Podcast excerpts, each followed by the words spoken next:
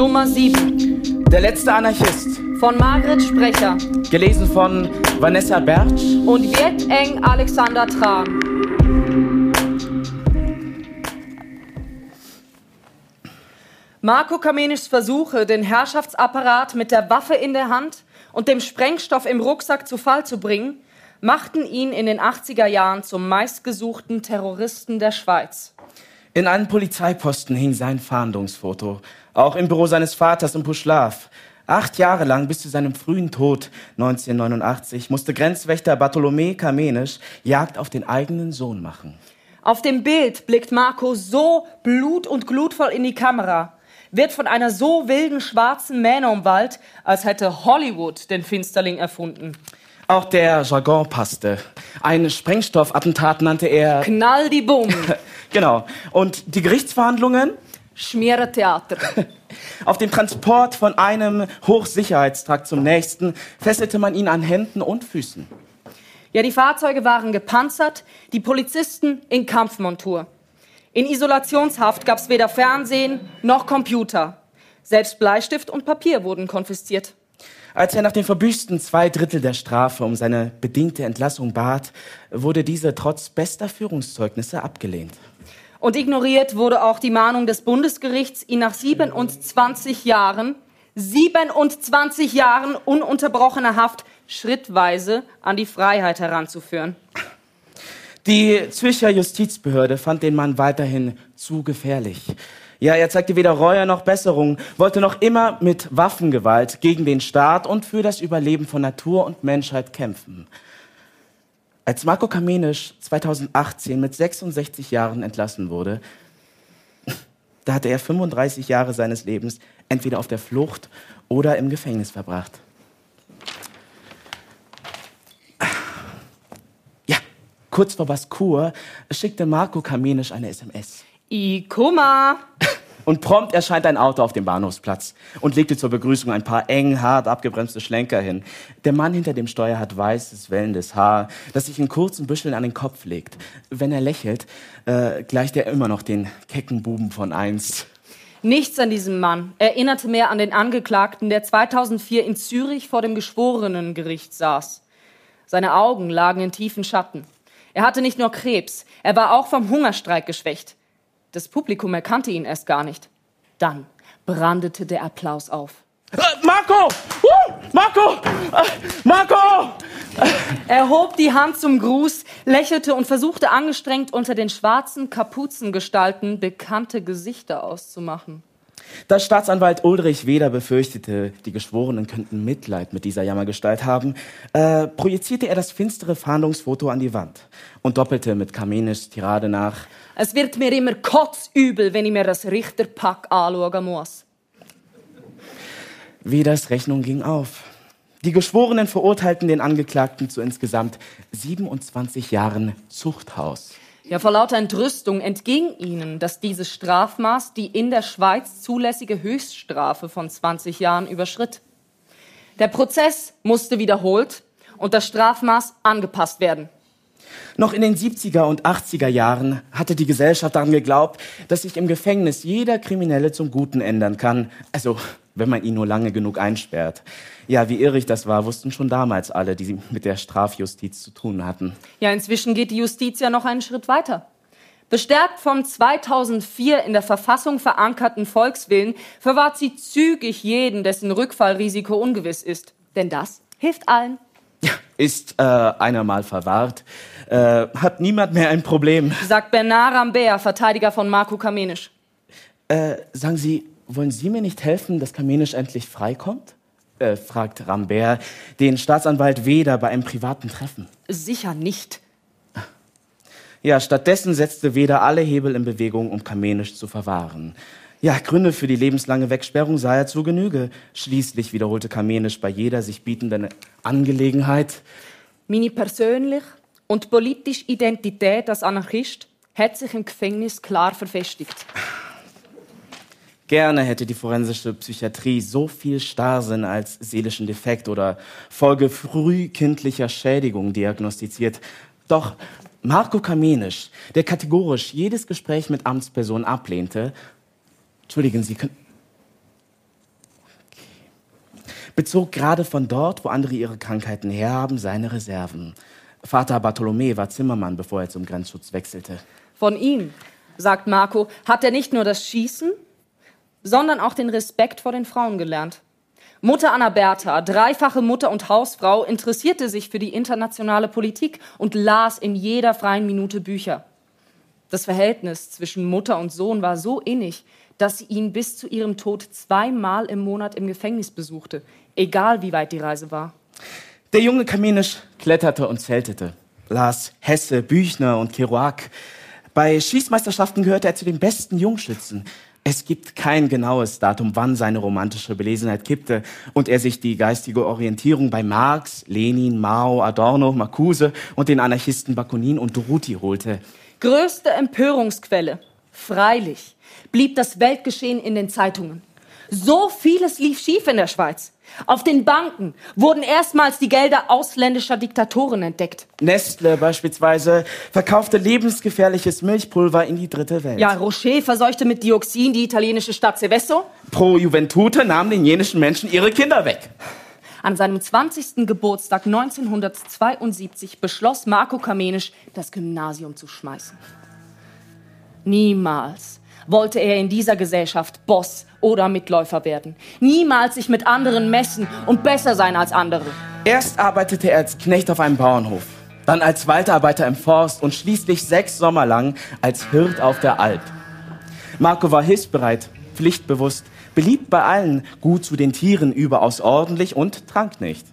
Stieg er im Herbst wieder nach Chur hinunter, war er mit seinem langen schwarzen Mantel, schweren Schuhen, Rucksack und schwarzer Mähne ein Highlight des alternativen Menschenschlags. Ja, er kopierte in Hinterzimmern revolutionäre Schriften und debattierte nächtelang, wie AKWs, Machtbarkeitswahn und Fortschritts- und Technologiegläubigkeit in der Schweiz gestoppt werden konnten. Ja, denn bisher, bisher hatten weder dröhnende Megafone, Flugblätter noch Besetzungen von Fabrikgeländen ein Umdenken bewirkt. Ja, nicht mal die zur Massenbewegung ausgewachsene gewaltfreie Aktion Kaiser Augst konnte die Planung für das Kernkraftwerk im Kanton Aargau verhindern. Weiterhin blieben die Verursacher von Umweltschäden verschont, durften die Gewässer verschmutzt und die Schweiz im gewohnten Stile zubetoniert werden. Die damals hingeklotzten Bausünden verschandeln bis heute das Land. Marco Kamenisch zog also Bilanz. Wenn alle legalen und pazifistischen Mittel die, die Zerstörung der Natur im Namen des Profits nicht verhindern konnten, ja, dann musste Gewalt die AKW-Lobby von der Stärke ihrer Gegner überzeugen. Er beschloss also, sich in das Gewissen der Energiebosse zu bomben.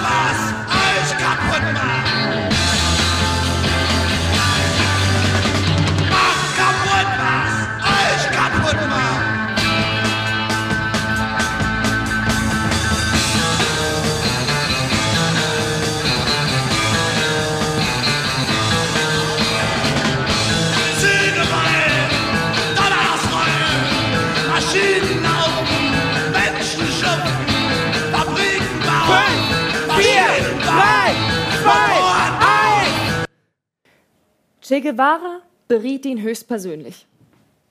Kamenisch beschränkte das Kampfgebiet auf seine engste Heimat, die Alpen. Die nordostschweizerischen Kraftwerke NOK waren nicht nur am AKW Gösgen beteiligt, sie bauten auch Staumauern und versenkten den Vorderrhein in einen unterirdischen Stollen. Alle Proteste von Naturschützern, Fischern, Jägern, Bauern und Wanderern hatten nichts genützt. Ja, nicht einmal der Nachweis, dass die Restwassermenge im Flussbett 60 Prozent geringer war als von der NOK behauptet, hielt den Kanton Graubünden von der, von der Baubewegung ab. An Weihnachten 1979 sprengte Marco Kamenisch mit einem Komplizen eine NOK-Stromanlage bei Bad Ragaz. Ja. Es gab ein Uhurer Klapf und danach stand ein Hochleistungsmast nur noch auf drei statt vier Füßen. Ja, und im benachbarten Fettis konnte man nicht mehr telefonieren. Zufrieden betrachteten die Saboteure ihr Werk.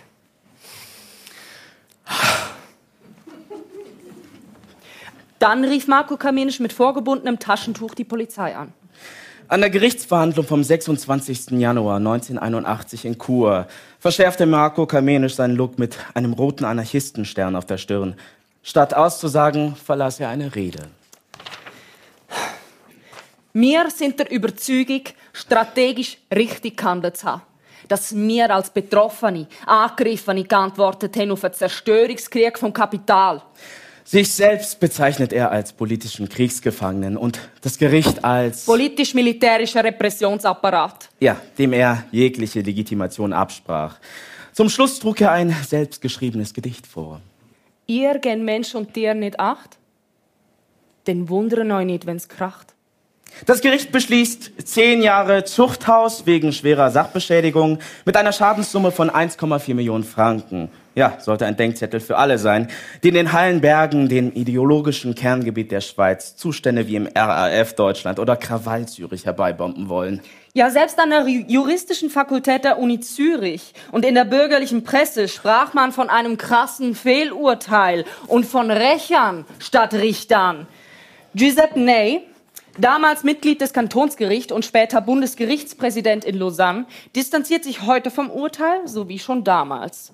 Mit einem so drastisch harten Urteil wollte das Gericht ein Exempel an einem Wirrkopf statuieren. Ja, das Urteil katapultierte den bisher unbekannten Marco Kamenisch auf einen Schlag in den Heldenhimmel der Linken und der militanten Revolutionäre.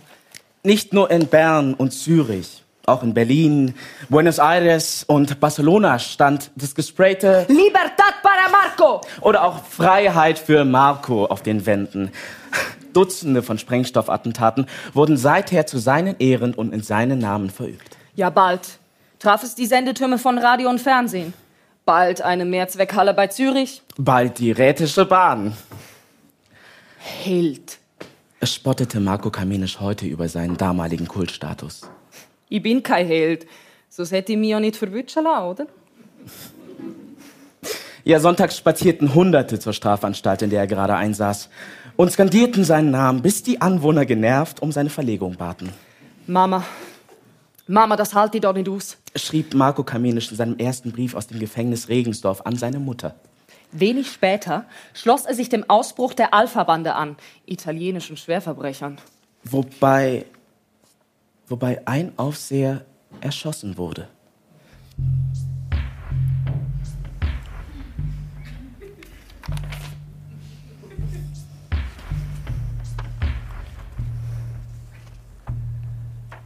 Die nächsten zehn Jahre war Marco Kamenisch in Italien auf der Flucht. Stets gefälschte Papiere, Handgranaten und zwei Revolver im Gepäck. Mal lebte er in Varenna am Comasee, mal in Palermo, am liebsten aber in Carrara, der Hochburg der Anarchisten.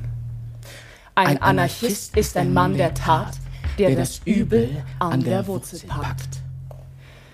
Als Marco Kamenisch am 5. November 1991 im benachbarten Badeort Massa Richtung Meer schlenderte, stellten sich ihm die Carabinieri in den Weg.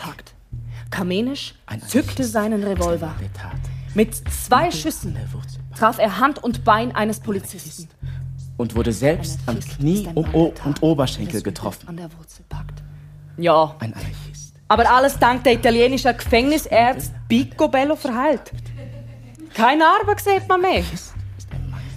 In Italien hatten sie auch regelmäßig seinen Nebennierenkrebs untersucht. Äh, anders als in der Schweiz, wo ihn der Pfeffikoner Gefängnisarzt nach der ersten Untersuchung schlicht vergessen hatte. Ein Anarchist ist ein Mann der Tat, der das Übel an der Wurzel packt. Ein Anarchist ist ein Mann der Tat, der das Übel an der Wurzel packt. Ein Anarchist ist ein Mann der Tat, der das Übel an der Wurzel packt. Ein Anarchist ist ein Mann der Tat, der das Übel an der Wurzel packt. Ein Anarchist ist ein Mann der Tat, der das Übel an der Wurzel packt. Ja, natürlich. dürfte er als Anarchist auch seine jetzige von linken ÖkoaktivistInnen gegründete Wohnung und Lebensgemeinschaft nicht gutheißen. Ja, denn selbst beim bestgemeinten Kollektiv schleichen sich Hierarchien ein. Oder unklare Verhältnisse führen dazu, dass es Chefs gibt, wo es keine Chefs geben darf. Doch Marco Kamenisch sieht die Genossenschaft als kleines Rettungsboot an Bord des zum Untergang verdammten Dampfers Erde. Auch kann er sich hier mit AHV und Zusatzleistungen Unterkunft und Verpflegung leisten. Und das Leben ist für einen jahrzehntelang Isolierten wohltuend entschleunigt. Zu hören ist ähm, Basler Dialekt, Tramli fare. Spanisch Quanto costa una cerveza? äh, und Italienisch. Hm, Ciao, bellissimo, come stai? Ja, Marco Kamenisch hält überall fließend mit. Äh, auch sein Französisch ist akzentfrei. Bien sûr. Ein Vorteil in international besetzten Gefängnissen. Am besten gefallen hat es ihm in Novara in Piemont. Ja, dort saß er in den 90er Jahren die zwölfjährige Straft wegen der vorsätzlichen äh, Carabinieri-Verletzung und Sprengstoffattentaten ab. Zum ersten Mal in meinem Leben bin ich kein Aussenseiter mehr. In Novara haben alle politisch denkt. Die meisten Mitgefangenen gehörten den Brigate Rossa an und führten auch im Gefängnis ihren Krieg weiter. Gegen den Staat und seine Repräsentanten. Äh, war Kamenisch mal zu jammern zumute. Äh, stauchten sie ihn zusammen. Hai voluto la bicicletta, allora pedali. Du wolltest das Fahrrad haben, jetzt kannst du auch in die Pedale treten. Während Marco Kamenisch in Novara den letzten Schliff als Anarchist bekam und endgültig alles Provinzielle abstreifte, marschierten seine früheren Mitrebellen in der Schweiz in die Gegenrichtung. Ja, als erstes sprangen die intellektuellen Vorzeigerevolutionäre der sogenannten Zürcher Bewegung ab. Meist Alt-68er. Vor die Wahl gestellt. Barrikaden oder Karriere? Ja, tauschten sie flink die Campingstühle in den Verschwörerlokalen gegen die Chefsessel in Wirtschaft und Medien. Ja, der Filippo Lütenegger ist heute freisinniger Stadtrat in Zürich. Ja, Rees Strehle wurde Chefredakteur des Tagesanzeigers. Thomas Held amtete als Direktor des rechtsliberalen Thinktanks Avenir Suisse. Andere ehemalige Mitstreiter trennten schon bald in ihren Eigenheimen den Abfall. und bestellten hier Olivenöl extra vergine beim ausgestiegenen Ex-Genossen in der Toskana. Mann, weißt du, ich habe da einfach zu viel zu verlieren. Stand in ihren Briefen, wenn Marco Kamenisch sie um Unterstützung für eine Aktion bat. Ja, irgendwann geisterte Mar äh, Marco Kamenischs Name nur noch hin und wieder durch die linksalternativen Blätter. Warum er ein Held war, ja, das musste jeder in die Szene hinein, hineinwachsende Ökoaktivistenjahrgang immer wieder von neuem lernen. Erst 2004 staubten die Genossen und Genossinnen ihre Ikone wieder gründlich ab. Anlass? Marco Kamenisch, von den Italienern nach verbüßter Strafe an die Schweiz ausgeliefert, stand in Zürich wegen Mordes vor Gericht. Vor dem Prozess jagten sich die Marco Kamenisch-Demonstrationen. Es wurden äh, Fotoausstellungen und Konzerte veranstaltet. Im Internet explodierten die Freiheit für Marco-Seiten und in der ganzen Schweiz gab es Sabotageakte zu seiner Begrüßung. Als bekennender Marxist hatte Verteidiger Bernard Rambert schon die deutschen Terroristen Äh, Christian Möller und Gabriele Köcher, Petra Krause und auch Ausbrecherkönig Walter Sturm verteidigt. Die Klage wegen Mordes beim Ausbruch der Alpha-Bande war rasch vom Tisch. Ja, mein Mandant hatte einfach keine Waffe auf sich geladen. Ist Anders die Lage an jenem 3. Dezember 1989. Ja, Marco Kamenisch, damals seit langem auf der Flucht, wollte heimlich das Grab seines eben verstorbenen Vaters besuchen, im Grenzdorf Brusio.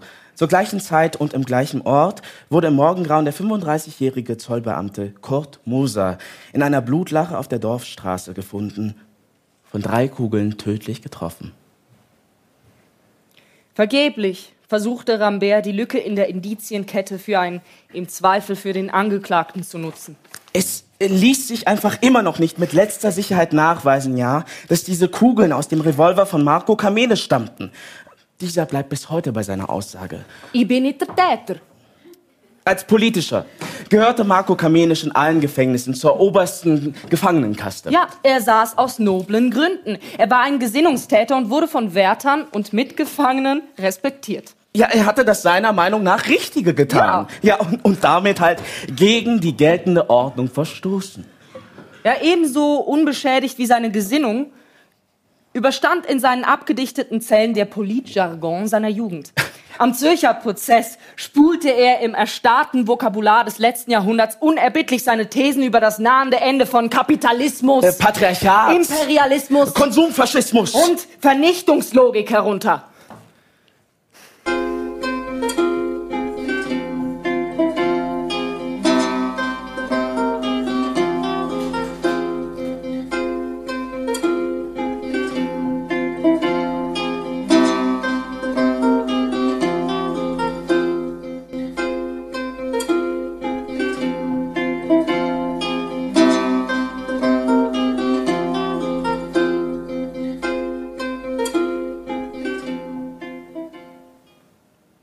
Ja, schon am zweiten Tag lichteten sich die Reihen im Publikum.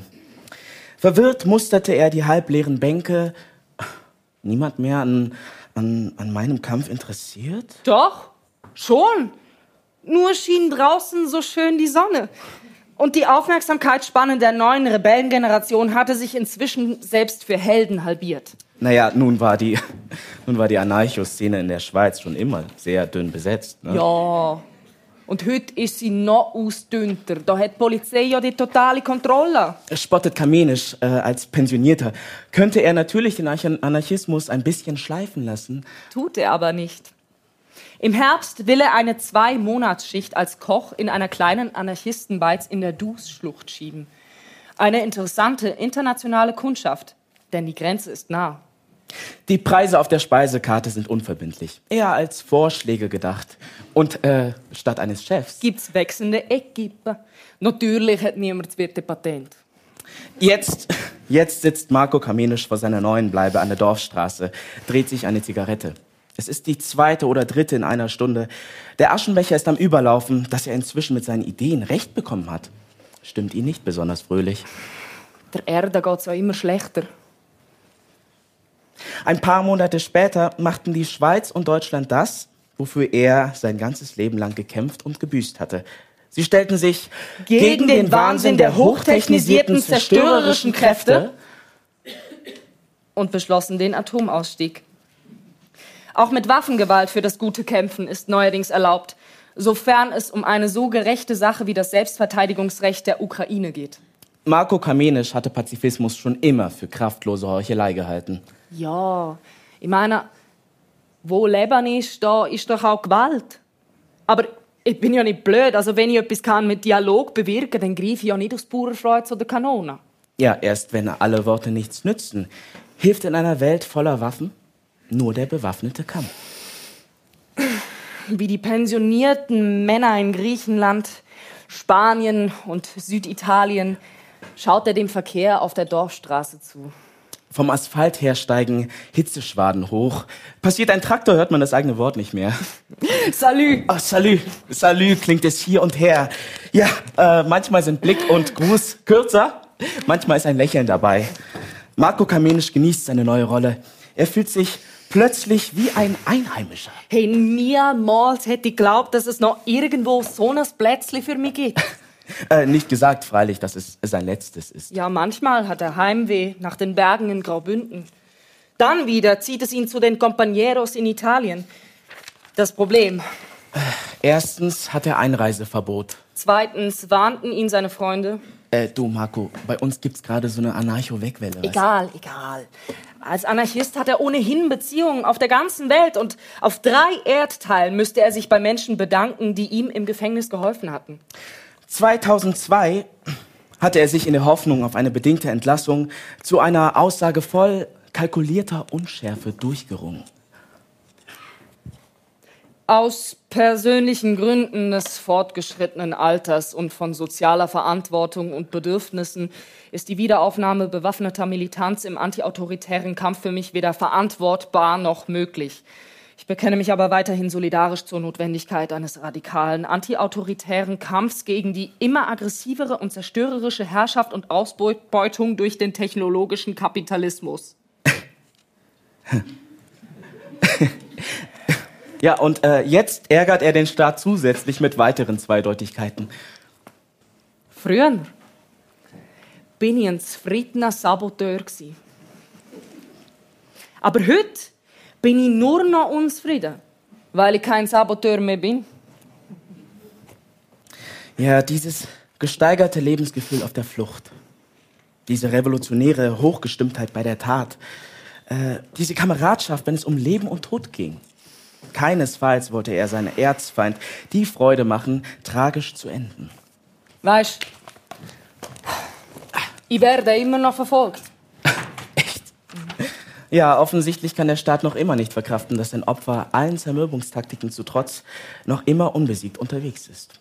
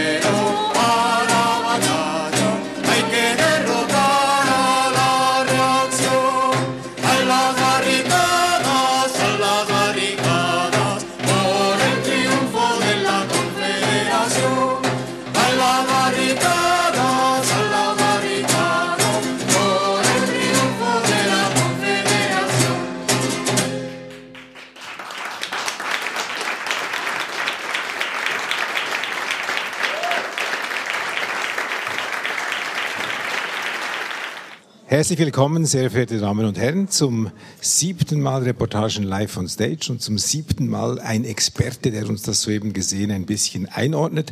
Vorab, bevor ich Florian Eitel vorstelle, noch einmal ganz herzlichen Dank den beiden Schauspielern, Vanessa Bertsch und Viet An Alexander Tran sowie der szenischen Inszenierung durch Loretta Laha und der Dramaturgie von Elisa Ewert. Sie haben aus dem Stück von Margrit Sprecher eine Perle kreiert, die mich begeistert hat. Vielen herzlichen Dank.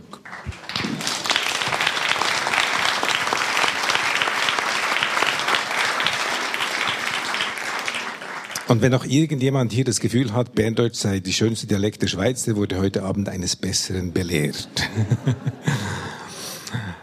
Nun zu Florian Eitel. Ich begrüße äh, meinen Gast. Er ist Historiker, er ist Anarchismusforscher und er ist heute Museumsdirektor im neuen Museum, Museum Kurator im neuen Museum Biel. Herzlich willkommen, Florian Eitel.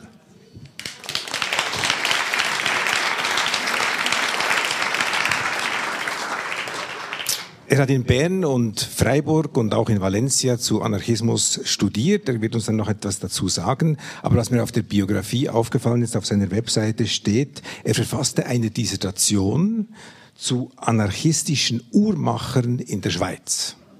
Und da würde es mich doch interessieren, wie viel Anarchismus steckt in einem Uhrmacher und er ist noch in der Schweiz. Kannst du uns da ein bisschen mehr dazu erzählen? Ich dachte, wir reden über die 1970er Jahre. Ähm, da müssen wir 100 Jahre zurückspulen. Äh, steckt. Ja, das ist ich glaube, das muss man kurz ausholen. Historiker holen immer raus, tut mir leid. Nein, Anarchismus hat so ein, ja, so ein, ein Rand, Randdasein in der politischen Geschichte. Ähm, und wenn dann auch Anarchismus mit der Schweiz verbunden wird, dann, dann kommt das Gelächter. Vor allem noch die Uhrmacher reinkommen, weil Uhrmacher steht für Disziplin, Kapital, teure Sachen und Anarchismus eigentlich für Unordnung und die Schweiz gar nicht für Anarchismus.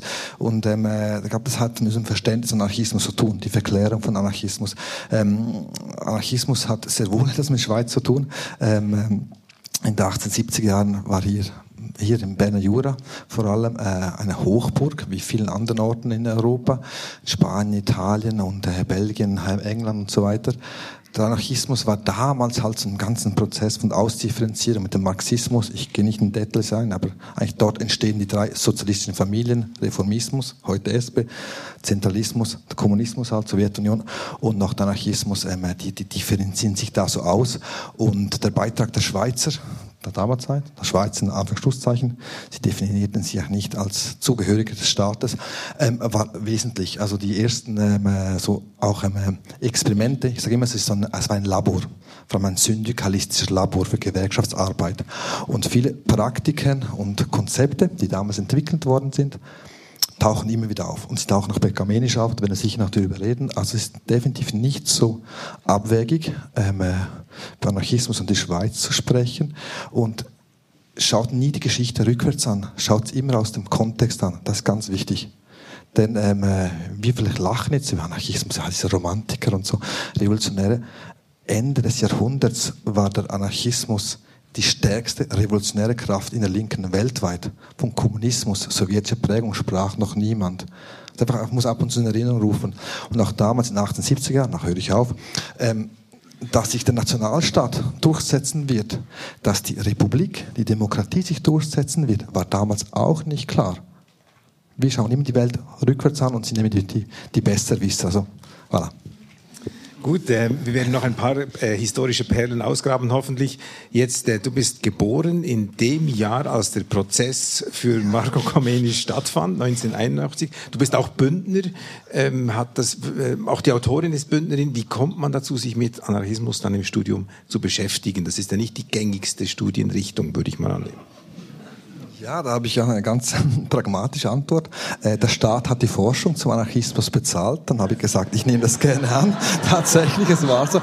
Das war ein nationales Forschungsprojekt zur Geschichte des Föderalismus und die Anarchisten hatten eigene Konzeption vom Föderalismus und das habe ich dann dankend angenommen als aus Interesse zur politischen Geschichte und bin da richtig eingetaucht in Spanien, Italien und vor allem eben im Berner Jura und ähm, ja, Jetzt, wenn man sich als junger Student mit Anarchismus auseinandersetzt, du hast die Romantik, die Romantik des Anarchisten auch schon angesprochen.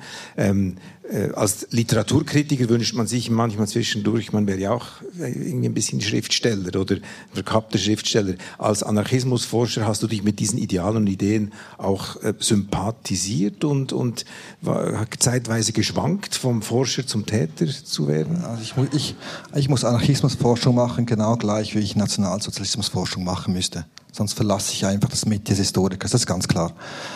Interesse muss da sein, aber ich hätte genauso Interesse gehabt für die extreme Rechte. Vielleicht interessieren mich die Extremen, das ist schon so. Und vielleicht deswegen interessiert mich auch diese Figur von Kamenisch so und auch die Frage der Gewalt, die wir noch anschauen werden. Aber ähm, äh, nein, also ich, ich sage natürlich nicht, dass es, dass es alles falsch ist, was gedacht worden ist. Das, das haben wir sicher durch die Lektüre von vielen Schriften halt auf Ideen gebracht, auf Denkweisen gebracht. Aber als Forscher muss ich das ganz, ganz klar trennen.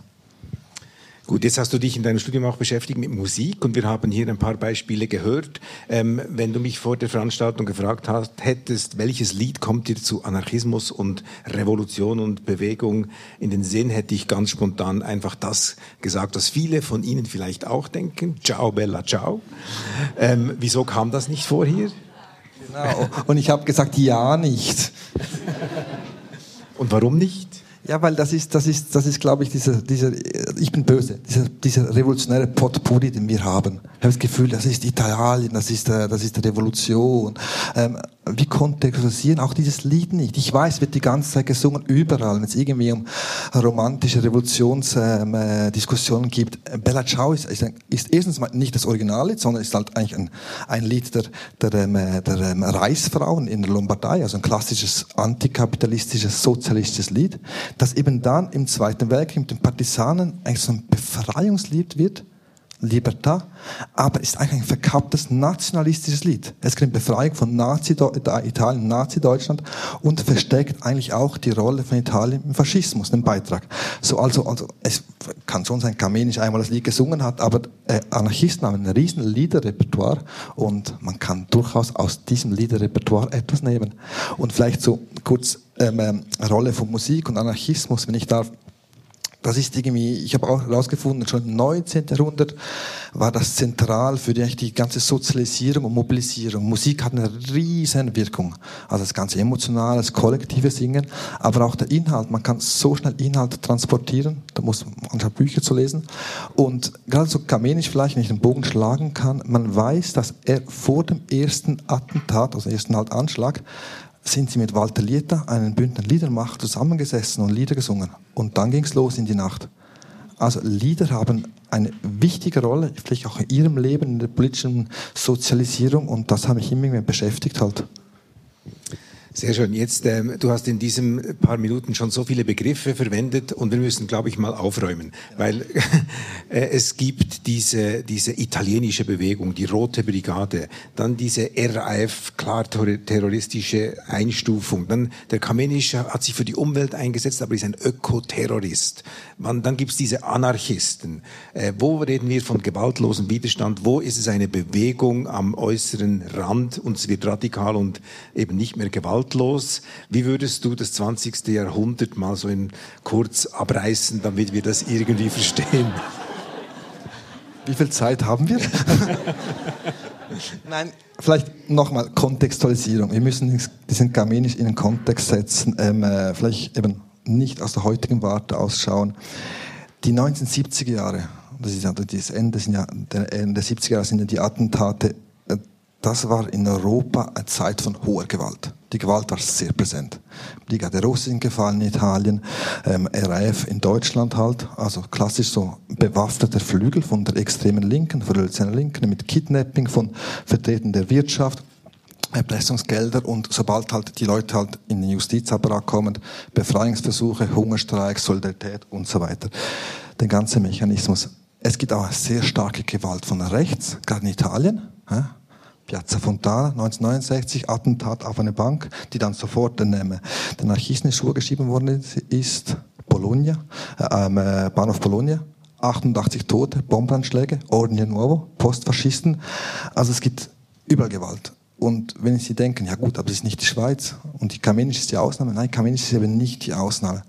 Auch in der Schweiz, ähm, ich kann nur das Buch von Carol Villiger empfehlen, Historikerin, über die Gewalt in der Schweiz in den 70er Jahren rechts, links, Jura-Konflikt, Anti-AKW-Bewegung. Es gibt überall Flügel, die sich, die sich die in den bewaffneten Kampf übergehen, auch in der Schweiz.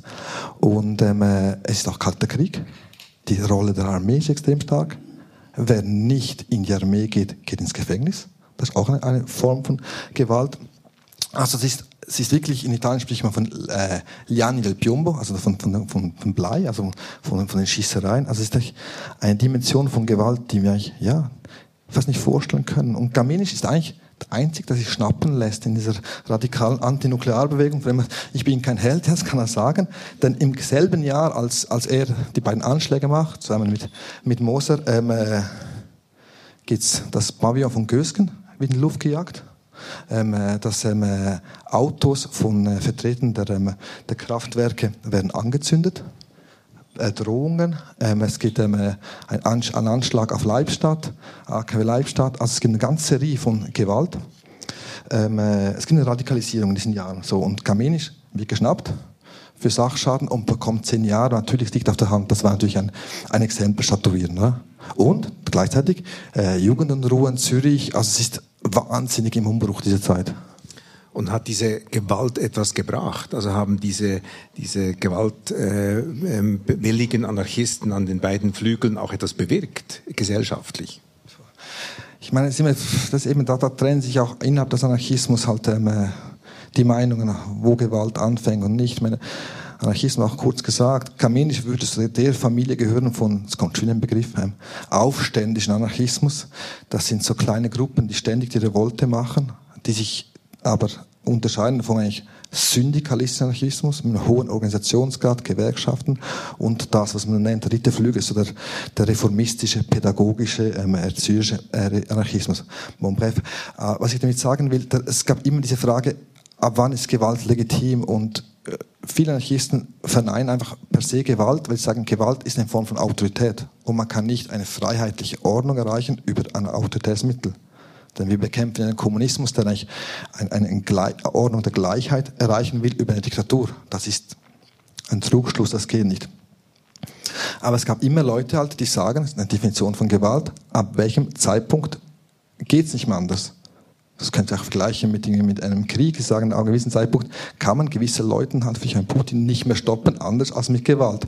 Das ist, das ist ein, eine Position. Und damals war es ähnlich. Ähm, die, in der Schweiz hatten wir dann, ähm, die, eine Ablehnung an der Urne von einem Memorandum von Anti-AKWs. Ja, ganz knapp, 51,5 Mara. c'est la majorité. Und genau nach dieser Abstimmung gab es eine große Gewaltwelle. Das heißt, ein Teil der Anti-AKW-Bewegung hat sich radikalisiert und Attentate gemacht, weil sie gesagt haben, die Welt steht in Flammen, es, die hören nicht auf uns, es geht nicht anders. Ob die Gewalt jetzt etwas nutzt oder nicht, zumindest erfährt sie sehr viel mediale Aufmerksamkeit. Das ist immer so. Die Welt steht in Flammen, dazu kommen wir noch. Das sind Sätze, die man auch heute hört. Jetzt nochmal zu Kamenisch. Er wurde zehn Jahre verurteilt für, für diesen Sprengstoffmast, den er da in die Luft gejagt hat nachher aber sehr viel länger für diesen Mord, wo man nicht weiß, es gilt die Unschutzvermutung, ob es wirklich war. Von der Autorin wissen wir, dass er ein sehr guter Schütze ist und dass man eigentlich davon ausgehen kann, dass er so nicht geschossen hätte, wie er, wie er dann äh, eben verurteilt wurde. Du hast dich mit dem Fall mehr beschäftigt. Was ist deine Meinung? Wurde auch das Exempel studiert in diesem zweiten Mordprozess an ihm? Ich bin Historiker, nicht, nicht Richter und Forensiker. Ich denke, es ist auch nicht meine Aufgabe. Ich kenne die Sachlage nicht. Ich war nicht dabei in diesen Dezembertagen im, in Brusio. Ähm, das ist für mich eigentlich auch gar nicht so relevant. Ich möchte wirklich auch diese Sachen trennen halt, obwohl es vielleicht schwierig ist und verstehen halt, die, die Figur Kamenisch, die beschließt, in den Kampf zu gehen, die Attentat zu machen und ab dem Moment der Kamenisch, der im Gefängnis ist, wo das Ganze natürlich ganz andere Logik kommt ich kann nicht sagen, ich kenne ihn nicht, ich kann nicht sagen, schreckt er vom Mord zurück oder nicht. Ich weiß es schlicht und einfach nicht. Also die Frage ich wirklich offen lassen. Okay, und was trägt zu der Heroisierung bei? Äh, damals beim Prozess äh, hat Margit Sprecher gesagt, äh, sie fühlte sich manchmal wie in einer Girly Group unter Journalistenkolleginnen, weil sie ihn alle so anhimmelten. Wir haben es gehört auch im Text, dass ähm, bei, bei der Verhaftung, beim Transport äh, ganz viele Leute da waren und Sympathiebekundgebungen geäußert haben. Wie kommt das? Wie kann man diesem Gewaltmenschen so viel Romantik und, und Wohlwollen entgegenbringen? Also nicht, dass ich es nicht gemacht hätte, aber einfach als Erklärung. Ja, ich glaube, das ist, eine, das ist eine zentrale Frage und dort wird es auch spannend, halt, ähm, äh, man Fokus nicht auf Kamenisch an sich legt, seine Biografie, sondern auf die Rezeption von Kamenisch in der Gesellschaft, halt, ja. Das heißt links und rechts. Und ja, Kamenisch avancierte wirklich zur Ikone, zur revolutionären Ikone, vor allem in der Linken, aber wird sogar von dem revolutionären Aufbau Zürich unterstützt, der definitiv kommunistisch ist. Ähm, schon interessant. Ähm, Kamenisch arbeitet sehr stark an diesem Image schon im Prozess von 1981 mit seiner Verteidigungsrede, ähm, ähm, Frieden den, den, äh, den Hüttern und Krieg den Palästen und Knästen, Knasten, setzt schon in eine lange Tradition von Freiheitskämpfern, er macht den Vergleich zu Jesus halt und dann zu, in, zu den Irokesen und den ähm, indigenen Völkern, also er macht das extrem gut und bearbeitet es auch und er bleibt dann irgendwie auch völlig auf einer Linie, er beugt nicht er wird zwar schon ähm, im Gefängnis, sind sicher nicht schöne Zeiten gewesen, aber man merkt, er, er verkörpert der Idealist, der nicht nachgibt. Ich glaube, das macht ein Teil der, der, ähm, der Bewunderung auch, von vielen Aktivisten halt, weil er, und gleichzeitig ist irgendwie auch, ja, er ist auch der Vorkämpfer. Ich meine, er hat gegen das gekämpft, was später irgendwie halt auch gut normal wurde, dass man sagt, meine, heute kann man keinen kein Windpark mehr bauen. Und damals haben wir die, Welt, die Täler überflutet, Dörfer beflutet, Dörfer versetzt. Man hat ähm, Hochspannungsleitungen gezogen. Also, das muss man sich eigentlich vorstellen. Alter. Ähm, er war der, der klassische Aussteiger, ging auf die Alp, naturbezogen. Also er gibt sehr viele Anknüpfungspunkte für sehr viele Leute an der Projektionsfläche. Und für rechts ist es pure Gegenteil. Ja? Damals, 81, war er eigentlich der Inbegriff der revoltierenden Jugend, die unschweizerisch handelt, wegen Gewalt, die fremde Ideen aufnimmt halt und deswegen eben dieses exemplarische Urteil von zehn Jahren, drakonisch und das hat natürlich ihm für seinen Mythos extrem geholfen. Ab dann war er einfach der, der Märtyrer, der Inbegriff der ähm, Opfer der staatlichen Repression. Und das kommt auch zum Ausdruck, indem er von dem Gefängniswärter mit Grüezi Herr Gamenisch begrüßt wird, nach dem Atomausstieg der Deutschen und äh, äh, dem Wandel nach Fukushima. Also ein politischer Gefangener ist ein edlerer oder besserer Gefangener als ein gewöhnlicher im Gefängnis. Jetzt nach Gamenisch, bevor wir zu, zu heute kommen, gab es ja ganz viele Bewegungen. Es gab ähm, äh, diese, ich mag mich erinnern in Spanien, die Indignados, die auf die Straße gingen. Es gab Occupy Wall Street. Ähm, bei der Generation X Redet man von dieser No-Future-Stimmung, die sich aber nicht in, in Anarchismus und Gewalt ausgedrückt hat, aber irgendwie eine Art Widerstand. Ähm, es gibt noch ganz viele mehr. Wie, wie würdest du die einschätzen, so in der Historie äh, nach, nach diesen gewalthaften 80er und 70er Jahren? Ja, wir können schon von einem gewissen anarchistischen Revival sprechen heute. Also Archimedes ist nicht der letzte Anarchist, definitiv nicht.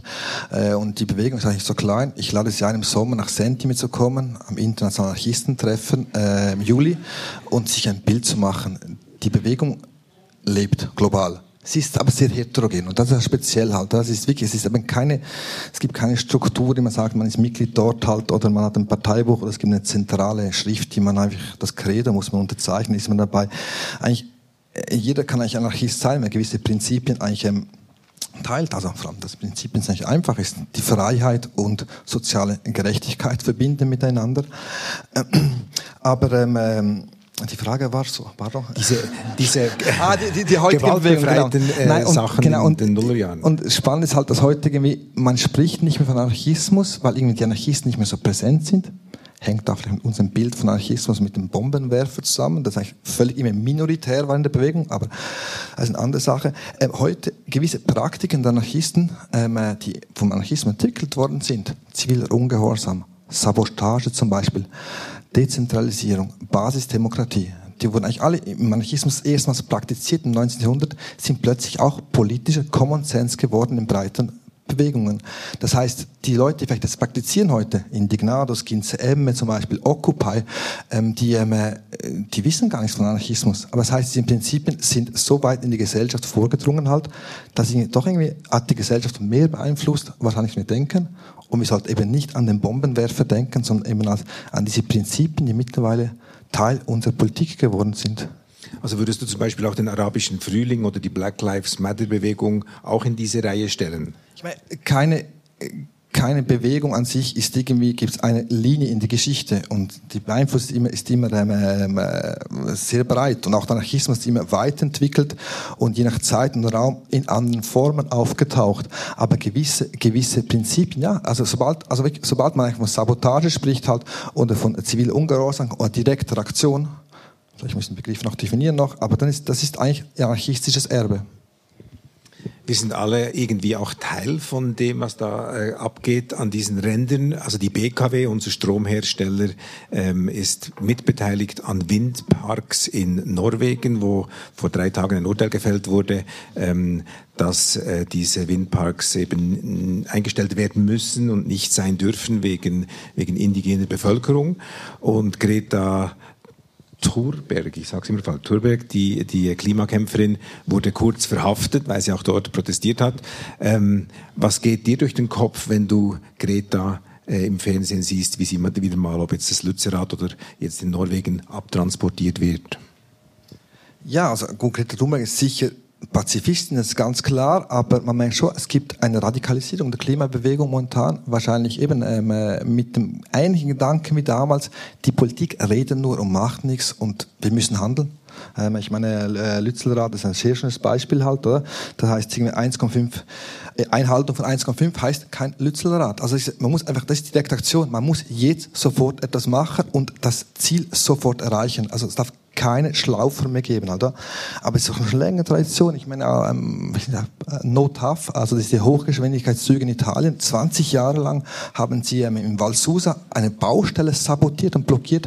Und es war eine extrem breite Bewegung. Anarchisten waren dabei und äh, aber auch die, die Bevölkerung halt. Also es gibt ganz, ganz, ganz viele äh, momentane äh, Aktionen halt, die, die, die zurückgehen. Oder Sea Shepherd zum Beispiel sind keine Anarchisten, aber da, da, die Idee wenn die Welt Walfang ähm, äh, oder Fischfang ähm, Regeln macht und niemand sie einhaltet, weil die Staaten korrupt sind, dann gehen wir mit dem Schiff hin und kapern unsere Schiffe.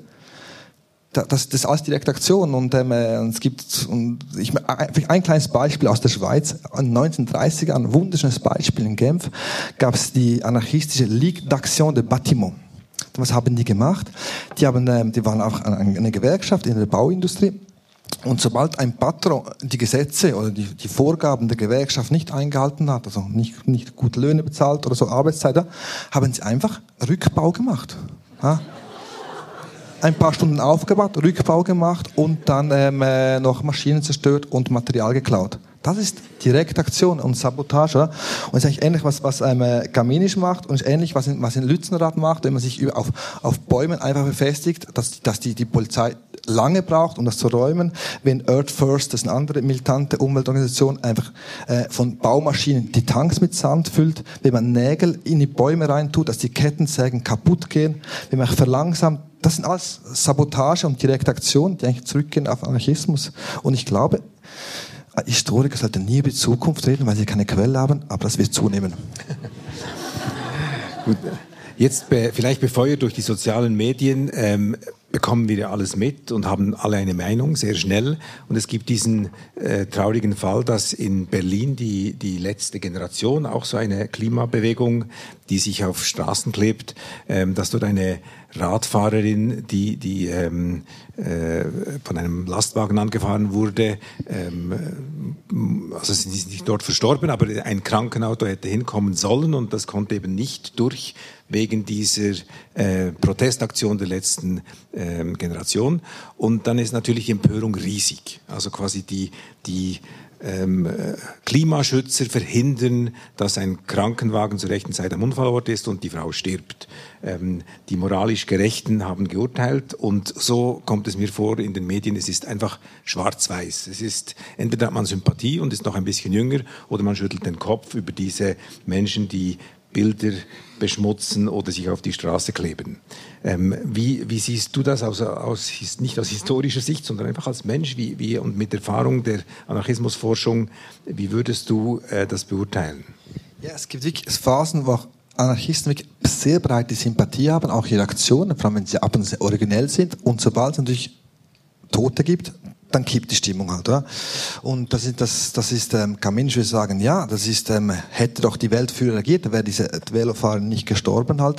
Ähm, äh, also ja, also es ist wahrscheinlich, ähm, es ist immer heikel, halt, dass, dass solche Sachen passieren und das ist, das ist die Gefahr, die sie passieren.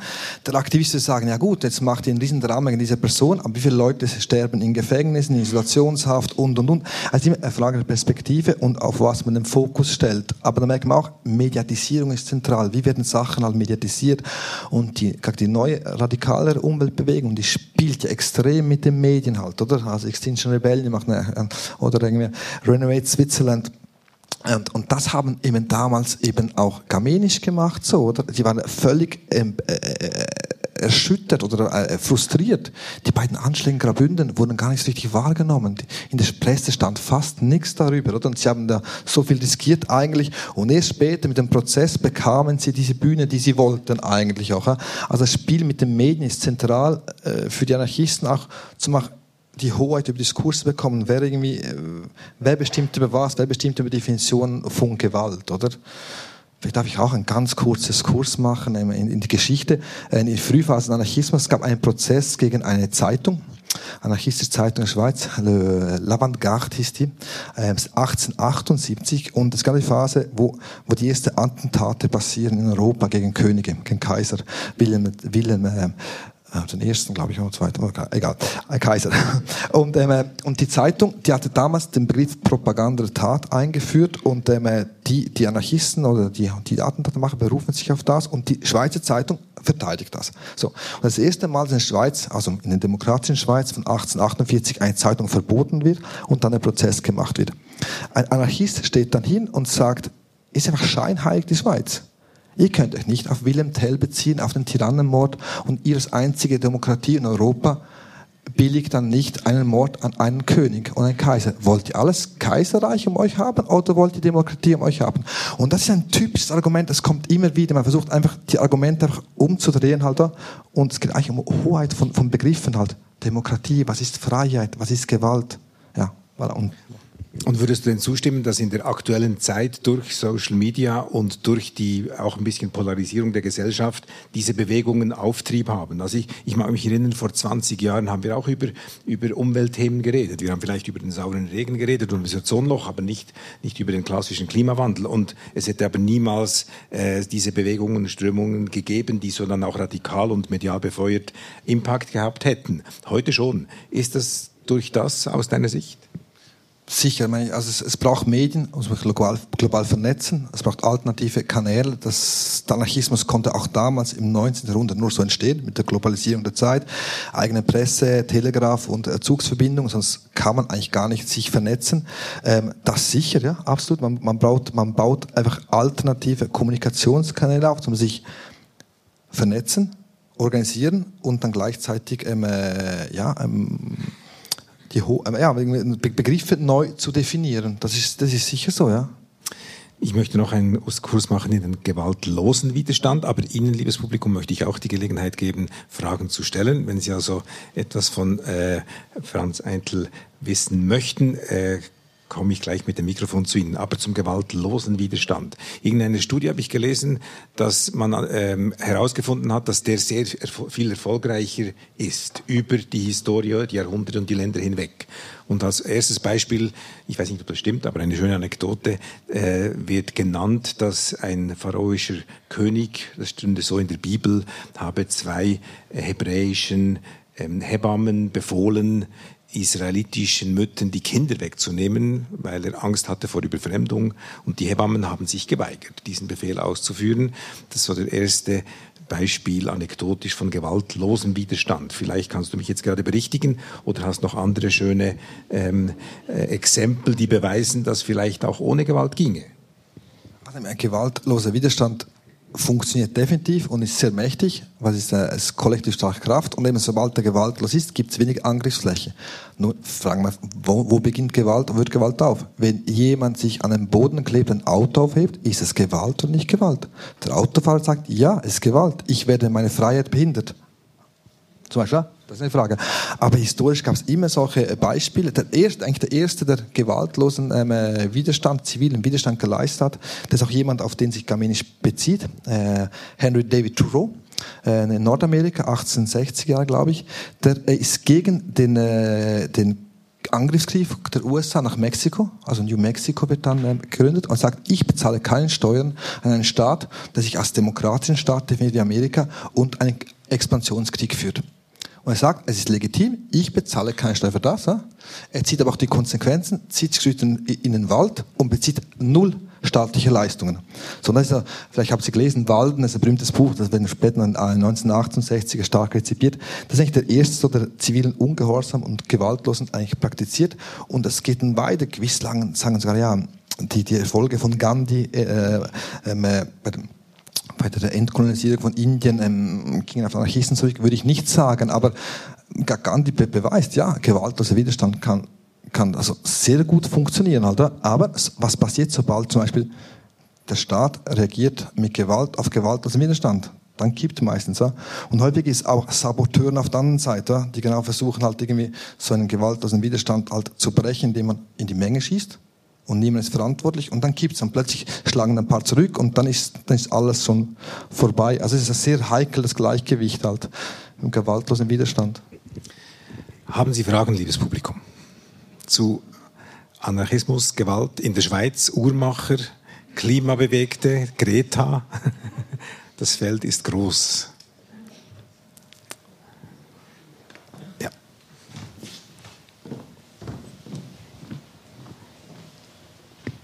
Ähm, so evidenzbasiert, Sie als Historiker, wie sieht ähm, wirksamer Anarchismus aus? Also Sie haben verschiedene Formen erwähnt, Dezentralis De Dezentralisieren, direkte Aktion. Was bringt am meisten? ja, man, Anarchismus haftet natürlich immer das Bild des Scheitern an, oder? Und die große Weltrevolution, an die die Anarchisten, auch die Uhrmacher damals im 1908, die fand nicht statt die fand nicht statt. Schlussendlich war ähm, wahrscheinlich war die, die Gegenmacht größer halt, oder die Leute, zu wenig Leute waren bereit, das bis zum Ende durchzuziehen. Also das hat irgendwie nicht geklappt. Also die große Revolution, sei es über einen Gewerkschaftsaufbau, sei es über Aufstände zu machen, Alter. Ähm, aber ich glaube, was das erfolgreichste ist wirklich, ist so eigentlich gewisse Prinzipien in Praktiken umzumünzen und dann diese wirklich im, im Lokalen, in gewissen Bereichen laufen zu lassen wo es eigentlich den Staat nicht stört. Das heißt nicht mehr, der Staat wird nicht abgeschafft, sondern es wird einfach, kleines, ähm, man, man, kann, man kann, man kann ähm, ähm, Tauschbörsen machen, wo das monetär ausgeschaltet wird. Zeitbanken ist auch etwas, das wurde auch im 19. Jahrhundert schon experimentiert. Ähm, äh, man kann eine Kommune gründen und einen minimalsten ähm, ähm, äh, Austausch mit dem Staat haben. Ich glaube eben das und die Prinzipien, die, die sich irgendwie durch, durchgesetzt haben, eben mit, mit zivilem Ungehorsam oder ähm, mit Dezentralisierung oder ähm, äh, Basisdemokratie, ich denke, das sind doch gewisse längerfristige Folgen, die vielleicht der sowjetische Kommunismus vielleicht weniger vorzuweisen hat. Ich meine, es ist auch interessant, äh, nach 89 war ja das, der Sowjetkommunismus diskreditiert. Oder? Es gab noch Kuba und Nordkorea äh, und, ähm, äh, und vorzu verschwanden noch alle die Bücher in den Regalen. Und plötzlich, genau 89, 90, gibt es einen Boom an anarchistischer Theorie, Literatur, die plötzlich in, in, in Sachbücherregalen, auch kleinen Buchhandlungen sind halt da. Also es gibt irgendwie so ein, ein, ein, ein, ein ja, ein Bedürfnis nach einer Alternative und ich glaube, dort finden gewisse Leute halt Inspiration. Aber die große anarchistische Revolution, wenn nie stattfindet, wie es auch der Liberalismus in seiner pursten Form nie umgesetzt worden ist. Wenn Sie sagen, äh, die Ideen von Kamenisch sind ja heute eigentlich politischer Mainstream mit dem Atomausstieg und so weiter, das ist ja wahnsinnig ironisch. Also, was hätte er tun müssen? Oder ich frage mich einfach, ja, was hätte er tun müssen, um nicht im Gefängnis zu landen? Ist die Gesellschaft heute weiter, dass man wenn man solche fortschrittlichen, visionären Ideen hat, denen eher zum Gelingen verhelfen kann, eben ohne in die Illegalität zu gehen. Und ich frage mich auch, ist es nur möglich, sich so zu radikalisieren, wenn die Gesellschaft an einem schon gescheitert ist? Also ist er, ich weiß, ich habe gehört, Frau Sprecher ist hier im Raum, vielleicht kann sie das auch beantworten. Also ist Kamenisch einer gewesen, der schon von klein auf so isoliert? Also hat, ist da was schiefgelaufen, dass er sich so außerhalb der Gesellschaft bewegen konnte? Das sind jetzt zwei Fragen. Ja, Tut mir leid. Ja. Die zweite ist eine psychologisierende Frage, die, sind, die hat sicher sehr berechtigt, aber die kann man wahrscheinlich nicht, nicht, nicht beantworten. Man weiß auch, dass Gamenisch sehr wenig Preis gibt von sich, äh, kann man eigentlich nicht sagen. Und, also, und die Ironie vielleicht, warum meinen Sie, ist die Ironie? Ich denke, ähm, Mainstream meine ich nicht die, die äh, politische Aktionsformen, Gewalt ist noch nicht Mainstream geworden, definitiv nicht. Ja? Aber ähm, der Impetus, also der, ähm, die Stoßrichtung, eigentlich gegen gegen so große Energieprojekte, gegen Umweltzerstörung im großen Ausmaß, wie so eine, eine Tal überfluten, das kann man heute nicht mehr machen. das meine ich, ja. Das meine ich, das so ist irgendwie, ähm, und Atomausstieg natürlich auch. Also das ist, meine ich, ist, seine Idee ist plötzlich Mainstream geworden, aber nicht seine Form zu handeln. Gewalt wird immer noch natürlich äh, politisch ähm, nicht akzeptiert. Also, noch eine Frage? Ja. Sie haben das jetzt mehrmals angesprochen und äh, aber nicht ausgeführt und mich interessiert das jetzt, also der historische Background von diesem der Anarchisten in der Uhrenindustrie. Wogegen ging, gingen denn die auf die Straße oder um was ging es da? Gegen Nation und Kapitalismus. Also wirklich, eigentlich wie später halt, die, die versuchten einfach eine, eine, eine alternative ähm, äh, ähm, äh, Gesellschaft aufzubauen die auf Autonomie und Gegenseitigkeit beruhte, ohne Hierarchien und ähm, äh, weiterhin Uhren produzieren für den Weltmarkt, aber in kooperativen ähm, Ateliers halt, ähm, ja, also eigentlich nicht viel anderes als irgendwie Anarcho-Syndikalisten später im spanischen Bürgerkrieg, ja? Autogestion, Selbstverwaltung, ähm, äh, ja, gegen das. Ich beantworte die Frage, ist natürlich äh, Vielen Dank. Ich glaube, Sie haben gesagt, dass äh, der Anarchismus in der Schweiz ähnlich war oder ähnliche Gewaltneigung hatte wie in Italien oder Deutschland. Ich kann mich irgendwie nicht ganz so daran erinnern. Ich fand, äh, in der Schweiz war doch, also es ist im Jurakonflikt niemand zu Tode gekommen bei der, nein, Jurakonflikt? Nein, ich glaube, der Fritz wurde gesprengt, aber auch in der Anti-AKW. Also man, irgendwie hat man das Gefühl, es gibt auch im Anarchismus den Schweizer Sonderfall. Täuscht man sich da? Also, also sicher, also, also gewiss, äh, also muss, eben, muss man definitiv auch differenzieren, das ist sicher so. Also, was ich mehr sagen wollte, ist, dass die Schweiz keine Insel ist.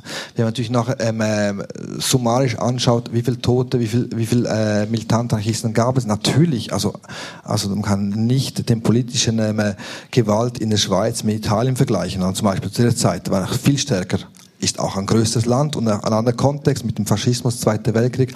Und natürlich die, die, die, die Brigade Russe und die IRA in Irland sind nicht die, die, die Bellies. Schon klar. Ähm, es hängt, ich denke, es hat auch mit doch demokratischen Strukturen zu tun der Schweiz, die eine gewisse Ventilwirkung haben, die einfach sind ja die auch die, die, die, die, die, die Ränder, die Extreme eigentlich etwas marginalisieren halt, weil man sagt, ja, es gibt ja demokratische Mitwirkungsmittel, oder? In den 70er Jahren kommen auch die Grünen auf, also es gibt dort ein Ventil halt, das hat wirklich dazu führt, sicher, ich gebe Ihnen recht, es ist, es ist ähm, definitiv schwächer, oder? Aber ich, ich drehe es mir um, weil man häufig das Gefühl, die Schweiz hatte keine, keine Gewalt und das stimmt eben nicht, das wollte ich sagen, oder? Genau. Jetzt haben wir die Gewalt immer links im politischen Spektrum angesiedelt äh, oder extrem links sogar. Du hast aber kurz erwähnt, es gibt auch am rechten Rand natürlich anarchistische Bewegungen und eben Widerstandsbewegungen. Und gerade heute ist in der NZZ ein Bericht vom neuen König Deutschlands, ein Reichsbürger. Jetzt können wir alle schmunzeln und lachen, aber der hat schon drei Schlösser gekauft, der hat 5000 Anhänger, der hat eine eigene Währung, ein eigenes Justizsystem, eine eigene IT.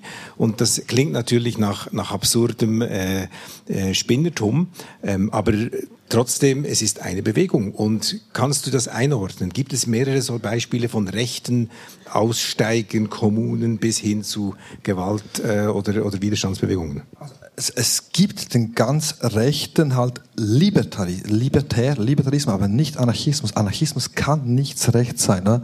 Also ähm, die Freibürger halt und der Ausruf von eigenen Republiken und so, das ist wirklich das ist eine Extremform des, des Freiheitsgedanken. Hm?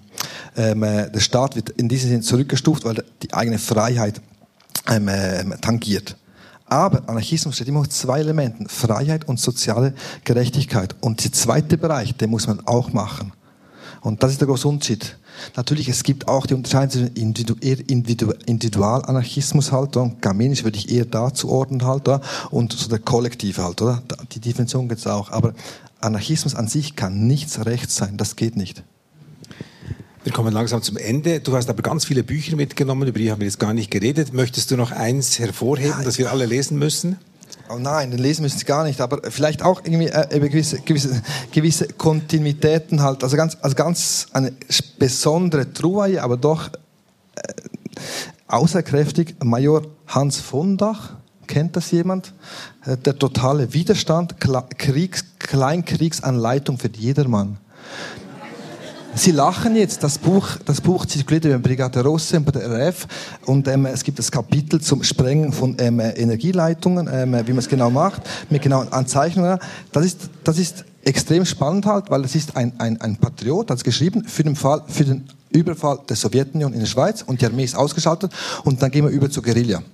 Und, ähm, äh, und das Buch hatte in der Schweizer Armee nicht den, den, den Erfolg, den es gerne gehabt hätte, ähm, äh, aber es zirkuliert halt halt bei den anderen halt, oder? Ich weiß nicht, ob Kamin das einfach angeschaut hat, wäre zeitgleicher, aber es ist auch so eine Form, es gab auch diese rechte patriotische ähm, Form von ja, Sabotage, Guerillataktik. Und gerade jetzt ist ein Buch erschienen auf Deutsch, das finde ich echt mal spannend, auch von Andreas Malm, wie man eine Pipeline in die Luftjagd, Luftjagd äh, kämpf, kämpfen lernen in einer Welt in Flammen. Das Buch ist eigentlich ein, eine Weiterführung von dem hier oder vom anarchistischen Kochbuch. Ja. Also auch ein, ähm, und das sind so Anleitungen und dieses Buch wurde in x Sprachen übersetzt. Ja. Und das ist, das, ist, das ist ein Akademiker, aber ein, ein militanter Umweltaktivist. Und das Buch habe ich wirklich in der Bieler Buchhandlung, in einem, also Sachbuch, also, also wirklich gefunden. Das, also, das finde ich schon noch interessant. Ja. Welche Abteilung? Äh, Politik. Politik, ja, genau. Und nebenan war gerade das Buch von NZZ Libro über, ähm, äh, wie, wie können wir die, die, ähm, den, den Wohlstand der Schweiz über sichere Infrastruktur ähm, äh, gewährleisten, also Ausbau halt da. Und äh, also ein Bild war so ein, ein Hochspannungsmasten halt äh, wie dieser hier, oder? Das war ganz spannend, gerade nebenan. Also ähm, ja, es ist das sind gewisse Kontinuitäten dort, ja? genau.